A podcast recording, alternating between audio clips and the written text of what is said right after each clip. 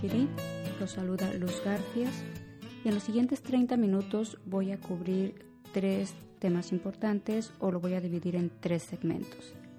En el primero voy a dar unas noticias generales, una que tiene que ver con ciencias y la otra con lo que es el nuevo examen del GD, algo de estadística que se dio aquí en los condados o números de cuántos han pasado, cuántos lo han presentado, etc. En otra segunda parte voy a hablar en general algo del GD y sobre todo mencionar eh, algo acerca del TAX, del HiSET y del GD, que son tres exámenes que tienen la equivalencia a la high school. Y en el último segmento voy a compartirles algo de lo que hemos avanzado, cómo vamos en el caso de mis estudiantes y yo con respecto al nuevo examen del GD. Cuántos han hecho el examen, cuántos lo han intentado y cuántos han pasado. Si es que no se despeguen, creo que va a ser interesante, importante para ustedes, si son maestros, si son estudiantes. Y bueno, dejen, empiezo con lo primero. En cuestión de noticias, quiero compartirles, bueno, primero voy a cubrir la parte de ciencias. Eh, en esta semana salió que se suicidó un científico japonés, no sé si lo han escuchado en las noticias o lo han leído, que era Yoshiki Sasai. Él era un científico ah, avanzado o con cierta señoría en el campo de la biología, pero se suicidó a partir de una publicación que se hizo en enero, si no me equivoco, en la que planteaban la mm, posibilidad de hacer de generar o de hacer o reproducir células madre. Y él hizo esa publicación junto con otra científica más joven, que era, eh, eh, bueno, ella se llama Obokata Haruko, que no sé cuál sea el primer nombre, me imagino que es Haruko. ¿Por qué es importante esto y por qué se los traigo a colación? A lo que le comento mucho a mis estudiantes es que lean todo lo relacionado con ciencias que sale en las noticias.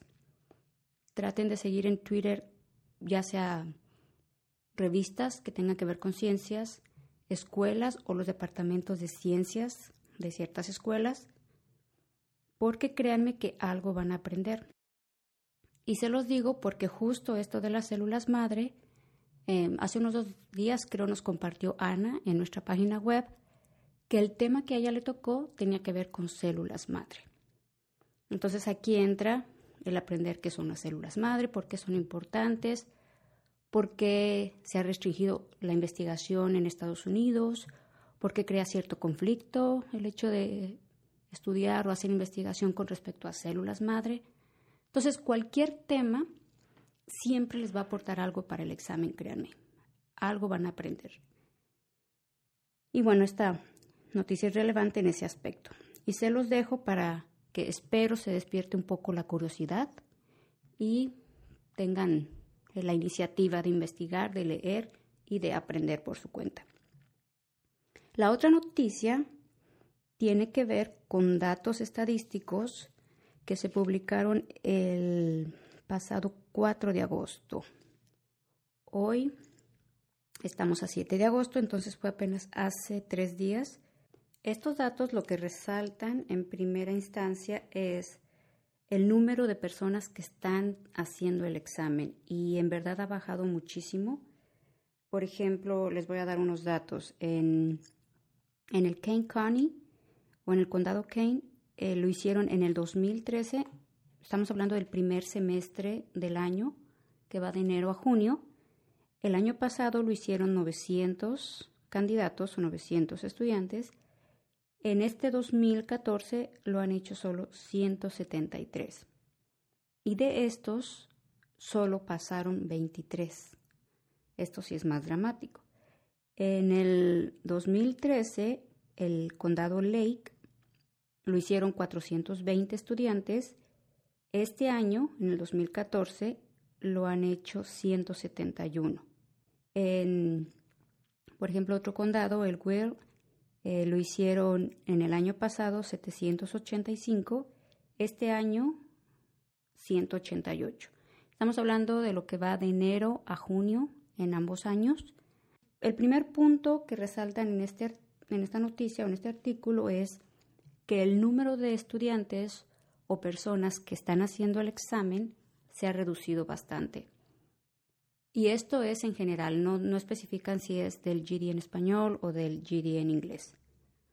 Pero en contraste, ponen también los números del condado DuPage, que es, en este colegio fue uno de los que iniciaron desde mucho antes a aplicar el examen porque fueron, fueron pocos colegios los que eligieron como programa piloto.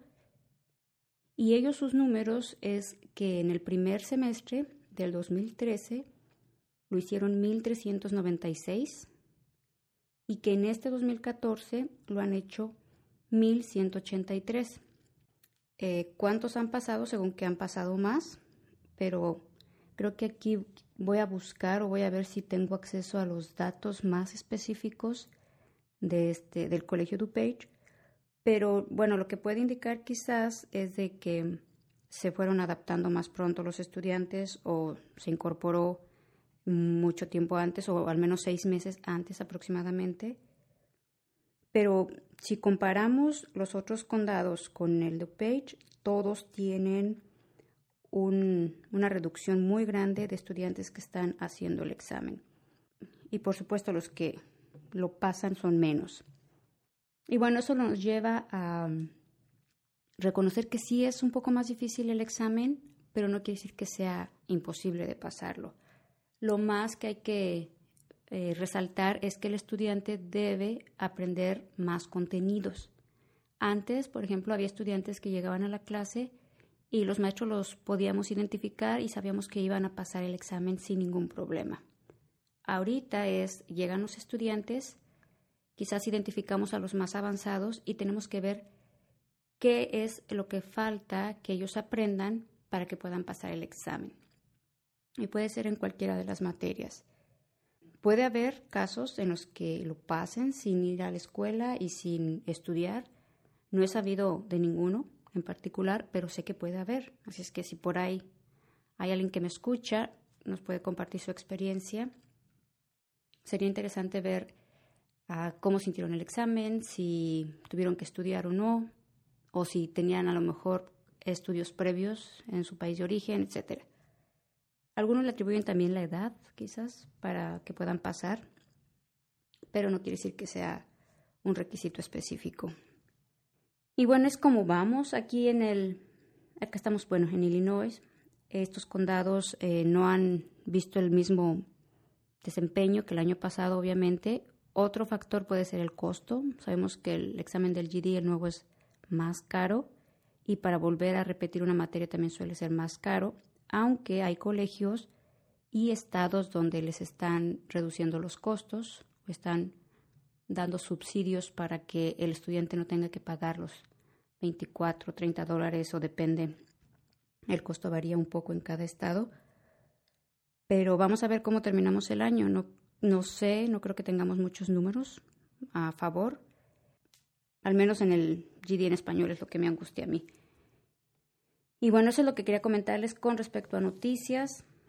Eh, me imagino que los números van a ser casi los mismos ah, en otros estados no creo que varíen mucho. Cambios, ajustes, no sé qué se vayan a hacer. No creo que lo hagan más fácil porque mis estudiantes tienen la esperanza y la, algunos me han dicho, ¿cree que lo vuelvan a hacer más fácil?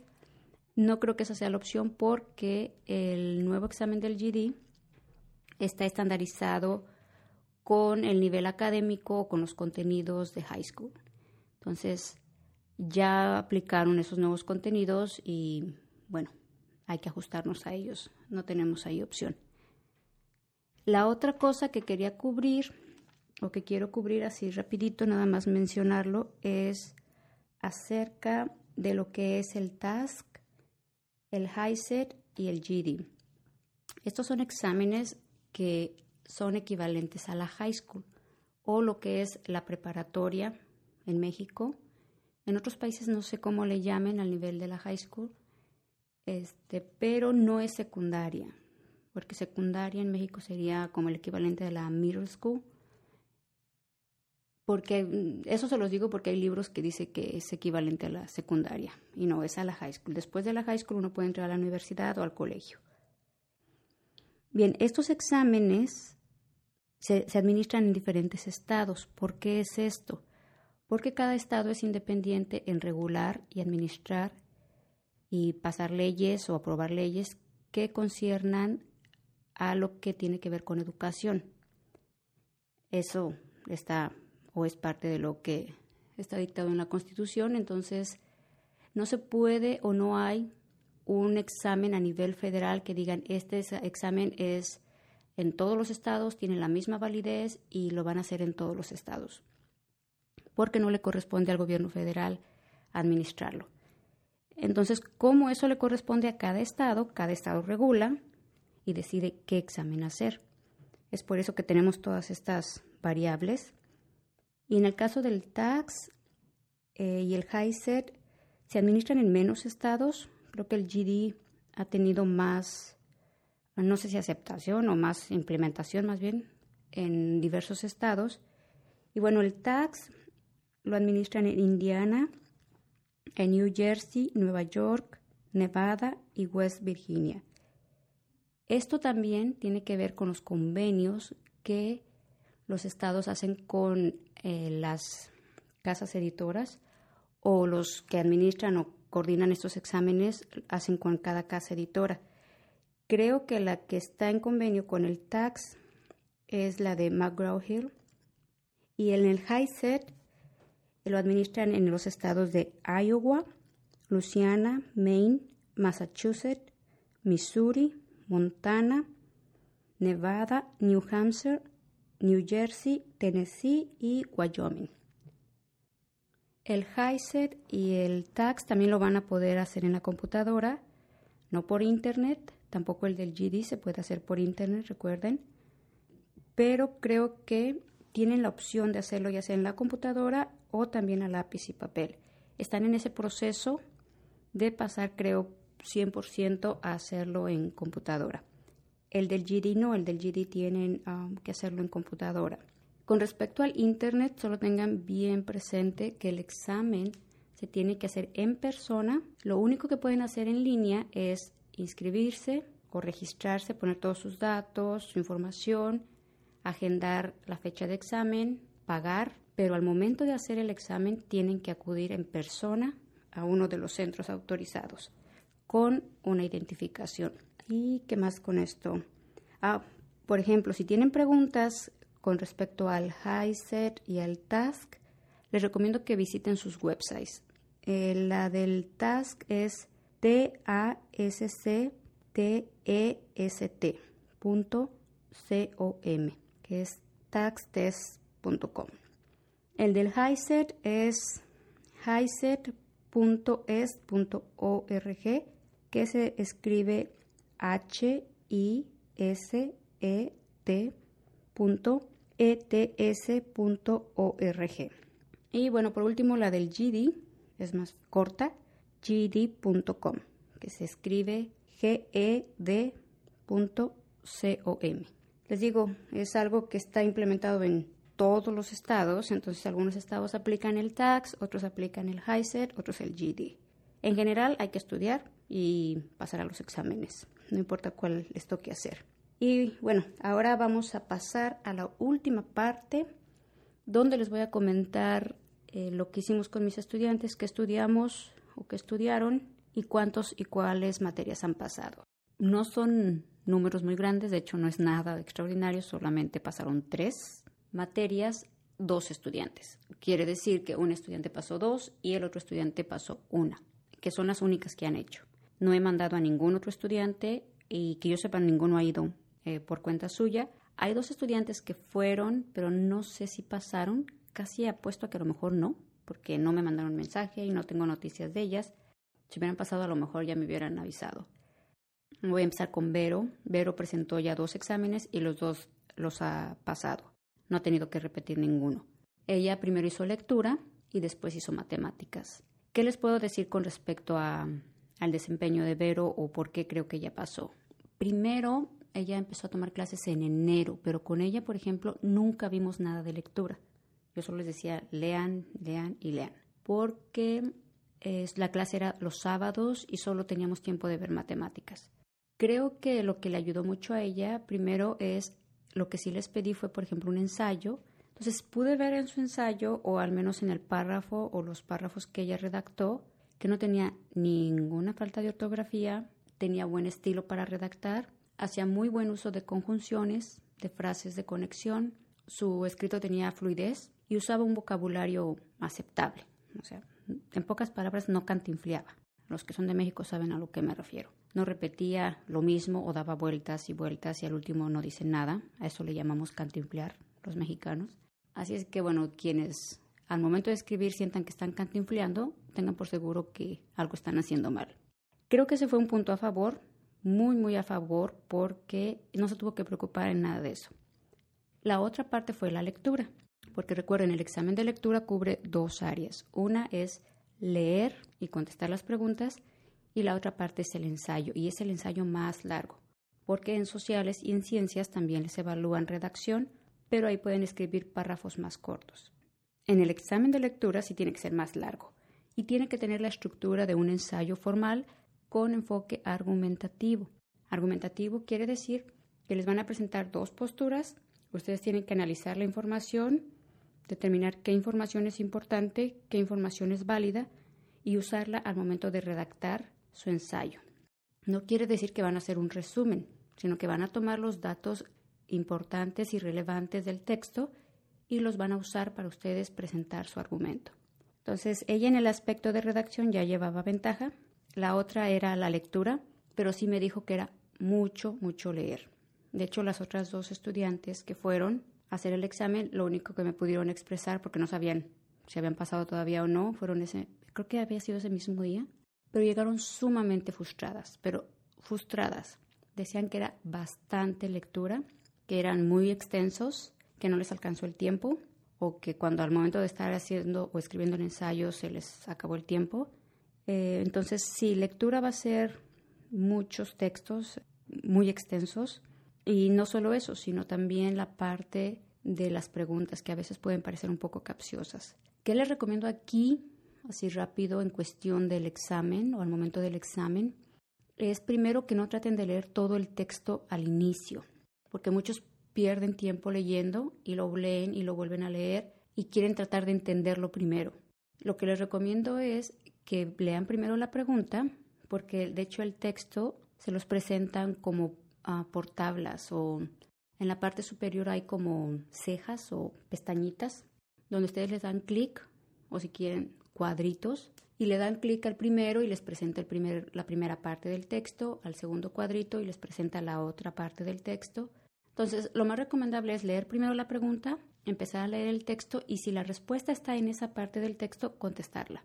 Leer la segunda pregunta, continuar leyendo el texto si creen que no se encuentra la respuesta en esa parte del texto, sigan leyendo. Pero no, no pierdan tiempo o no pierdan todo su tiempo tratando de leer todo el texto y entenderlo primero.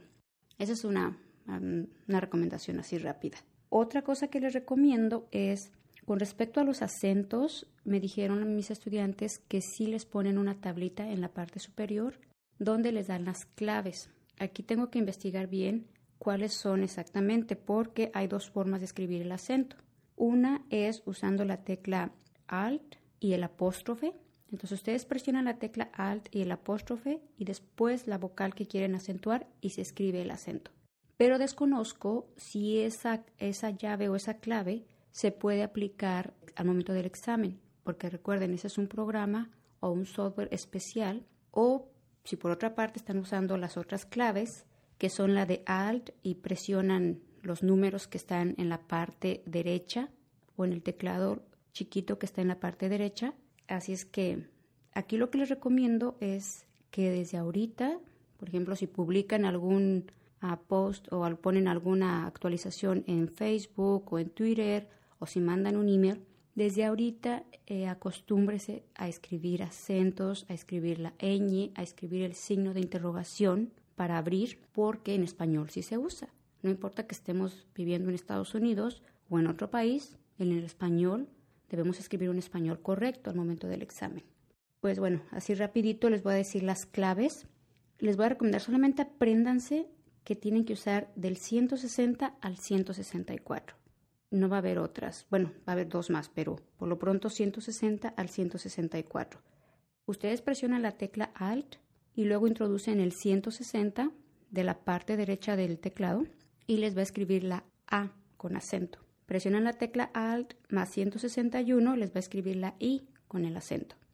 Luego presionan la tecla Alt más el 162 y les va a escribir la O con el acento.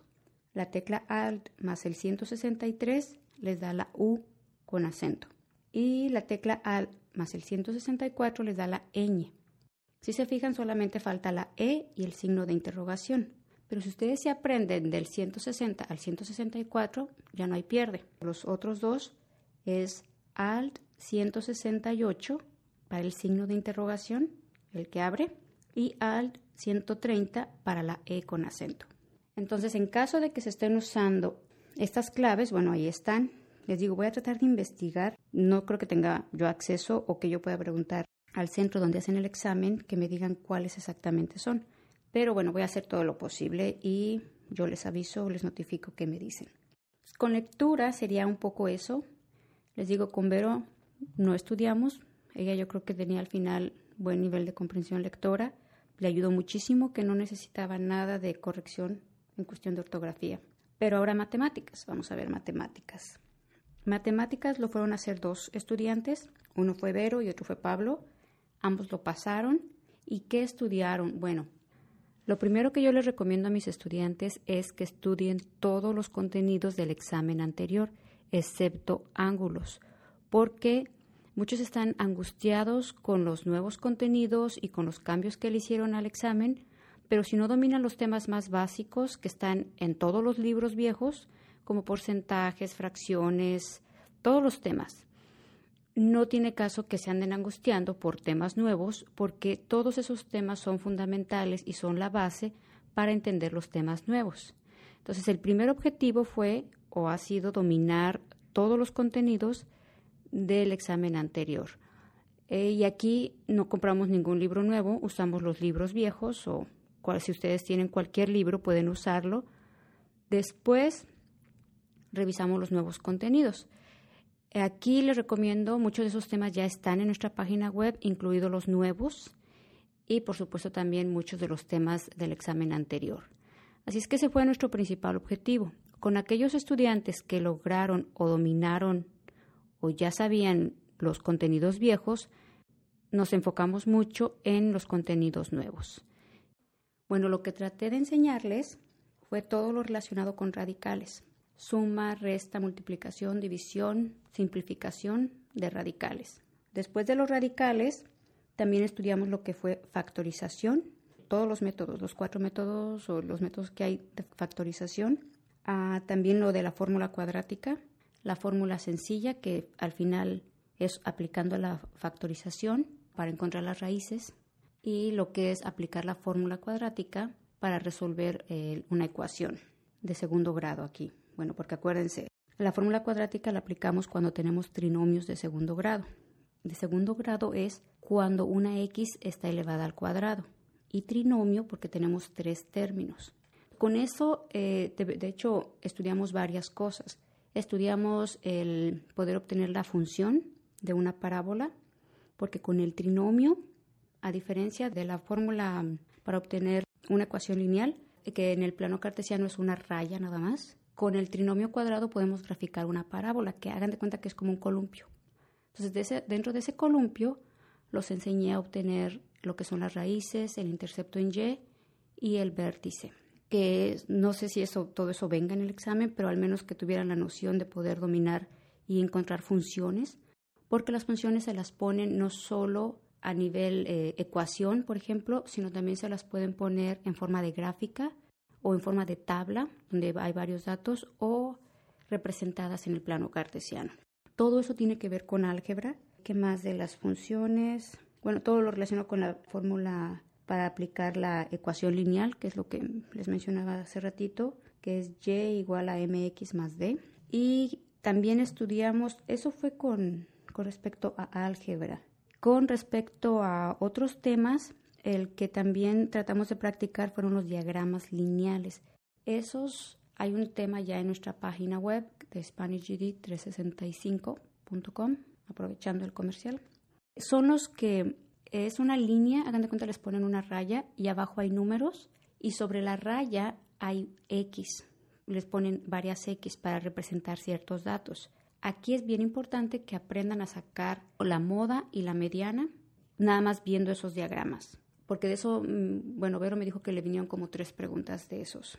Entonces son los diagramas lineales. Con geometría estudiamos todo lo relacionado con área de superficies y despejar fórmulas. Despejar fórmulas desde las simples, que es área, perímetro, volumen, y también eh, los enseñé a despejar fórmulas de área de superficies. Aquí entra otra cosa, lo que les comentaba es que aprendieran a despejar cualquier tipo de fórmula, incluso aquellas que no conocen, porque les pueden poner cualquier problema donde les dicen que se aplica X fórmula. Entonces ustedes tienen que desarrollar la habilidad de poder sustituir valores y ya sea que despejen o encuentren algún, algún valor desconocido o que simplemente resuelvan la fórmula. Y esto es bien importante porque también se va a aplicar a ciencias. Recuerden que matemáticas se va a incluir, creo, en mayor proporción en ciencias y un poco en sociales, que son también gráficas y a lo mejor fórmulas. Eso fue lo que estudiamos, lo más que estudiamos, que son los temas nuevos que yo he visto que no vienen en ninguno de los libros anteriores y que están incluidos en los contenidos del nuevo examen. También traté de, hacer problemas que, en los que se aplicaran este tipo de ejercicios y problemas verbales. Sobre todo, lo que les recomiendo es que pueden hacer incluso ustedes sus mismos problemas o los maestros a lo mejor en base a los problemas que están en la versión gratuita del GD. Por ejemplo, estos de la donde se aplica la ecuación lineal para predecir a lo mejor una ganancia, el crecimiento de algo o el ingreso o un ahorro. Todo eso lo pueden aplicar haciendo, por ejemplo, representándolo en el plano cartesiano, escribiendo la fórmula y prediciendo. Eh, si quieren saber de qué les estoy hablando, vayan, no, no recuerdo qué pregunta es, pero en el examen gratuito, si van a la sección de recursos, está la parte que dice nuevo examen del GD, preguntas de práctica, seleccionen matemáticas. Y si no me equivoco, bueno, hay uno que habla de que una persona está ahorrando, creo, y después tiene que, bueno, déjenme mejor lo busco, espérenme un segundo para decirles exactamente qué pregunta es.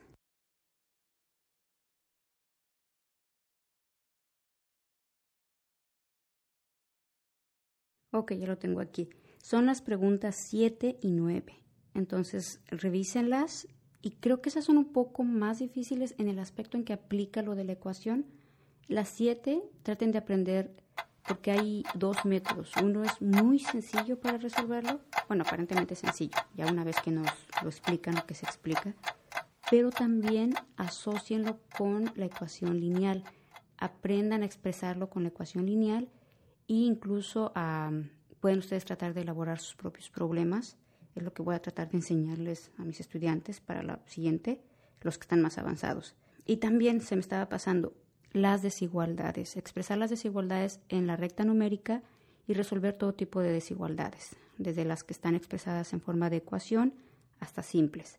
Esos fueron en sí los temas que estudiamos, espero les sea por lo menos útil en el aspecto de ver qué conocimientos debe tener un estudiante para pasar el examen, que no lo garantiza por completo, porque aparte está la habilidad del estudiante de entender y analizar y poder interpretar bien la pregunta. Y aquí, pues bueno, ya no hay más que seguir. Creo que todavía tenemos mucha tarea por delante, tanto maestros como estudiantes, así es que no hay que tirar la toalla.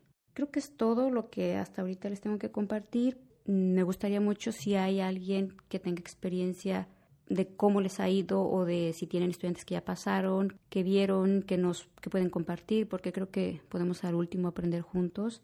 Recuerden que me pueden contactar, mandar un email, ya sea en facebook.com diagonal SpanishGD también en Twitter o Twitter o como lo conozcan. El Twitter es SpanishGD y nuestro email es info arroba 365.com. No olviden visitarnos, si no le han dado like a nuestras páginas, denle like. Y bueno, quedo a sus órdenes para quien me escuche. Espero que alguien tenga el tiempo, gracias por su tiempo, Y si tienen alguna sugerencia con respecto a temas o dudas o preguntas, por favor plantéenlas. Ya sobre la marcha voy tratando de ver cuándo o cada cuándo puedo publicarlas o grabarlas. Me despido, reciban muchos saludos y hasta la próxima.